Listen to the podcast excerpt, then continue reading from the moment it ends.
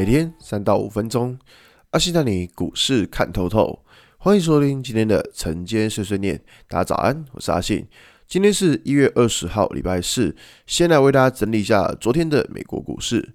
道琼指数下跌三百三十九点，跌幅零点九六个百分点。纳斯达克下跌一百六十六点，跌幅一点一五个百分点。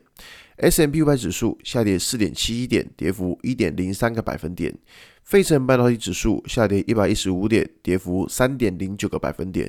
昨天可以看到美股四大指数是继续的下跌。那当然，在昨天的盘后的影片，其实跟大家提到，我说美股昨天都跌破了一个它不能跌破的位置，所以说今天继续跌，呃，跟着昨天继续跌，其实也算是一个呃正常的状况啦。那只是说以美股来说，大家想说到底是出了什么问题，就是会让指数这样一路往下跌。其实我觉得最大的问题就是关于现在通膨嘛，因为现在联准会它没有什么太多的工具，它可以来压抑通膨，因为它知道就是在现在还在缩减购债规模的这个时间点，它是没办法做升息的。这个他之前有讲过，也就是说呢，他现在只好靠什么？靠一张嘴巴，对，所 以就是用用嘴巴来。控制那个通膨不要太过夸张，也就是说，可以看到，这其实这么多个联准会官员，每几乎每一个都快要讲过一次话了，大家就是轮流出来放话。那当然，因为美国他不希望，他其实没有这么想要升息。怎么说呢？我举个例子好了，美国现在这么多的债务，那那些债务要不要付利息？哎，要啊！啊，如果你升息，对于美国他们那些债务所负担的利息会不会增加？会。诶，在增加，印象中好像是增加不知道几千亿美元吧。所以说这个东西其实对于美国的经济是有影响的。你看呐，之前一个预算案多少钱，然后整个大家真的面红耳赤的。你说增加几千亿的那个利息，你觉得大家会发会不会发疯？一定会。所以其实美国它这么希望升息吗？并没有，他其实没有这么希望。但有时候不得已的时候，他们就只好是靠这种嘴巴来护盘。那我这样讲啊，这现在的情况就是市场上在担心，就是说，诶，会不会真的通膨压不下来，然后到最后要升两码？因为之前说升息一码嘛，然后大家说好吧，升息一码我认了，就是可还在可接受的范围。那么如果升息两码了，诶，不一样了。如果升息两码，那就真的是有点过分了。但我个人觉得说，你联准会在三月之后升息，你要升两码。有那么夸张吗？不太，真的不太可能，真的那个可能性真的是不高了，因为你这样太快速的把市场资金抽回来，这个一定会有问题，百分之一万会有问题。有那个市场资金太快速被抽回来的话，那个市场会反应不过来。也许就是说啊，就是如果说以最近的下跌是杀这个因素的话，我个人觉得是有点瞎了。那不过其实。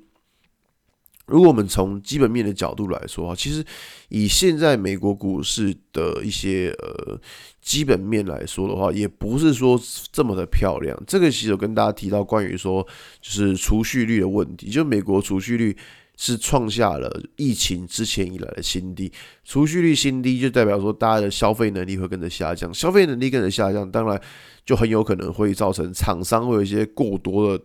的库存之类的，所以就是说呢，其实呃，如果单纯就基本面而言的话，其实美国股市也是会有一些疑虑的。那当然只是说在现在而言，呃，市市场上比较会注记的利空，而是在就是升息这一部分，好吧？那么 我们现在看台股好了，台股在昨天也是一样，就是跟着美国股市下跌，早盘一开盘开低之后就往上往上拉，但往上拉之后，后来一路开始杀下来，其实。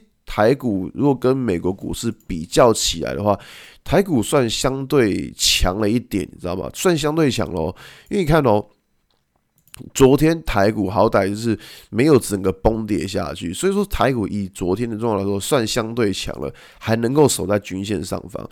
也就是说呢，其实在现在的状况来说的话，我觉得说。台股就是第一个，它那个下方的二十四均线它不能破。这个均线如果破的话，代表说这两个月最近两个月的上涨趋势就改变了。所以上涨趋势改变，接下来可能就要花要花比较长的时间来整理。所以台股目前就是先看这一条均线不能破吧。那至于说，呃。资金的控制部分的话，反正还是老话一句，这个地方你不可能去压太多资金，你一定是用比较少量的资金来操作。那尤其是还我们会很担心，就是说会不会就是指数跌破了五周的均线，那这样整理的时间又会再变长了。所以说这边。下方的二十四均线要能够守住，我觉得是目前就是呃一个比较重要的观察方向，好吧？今天节目就到这边。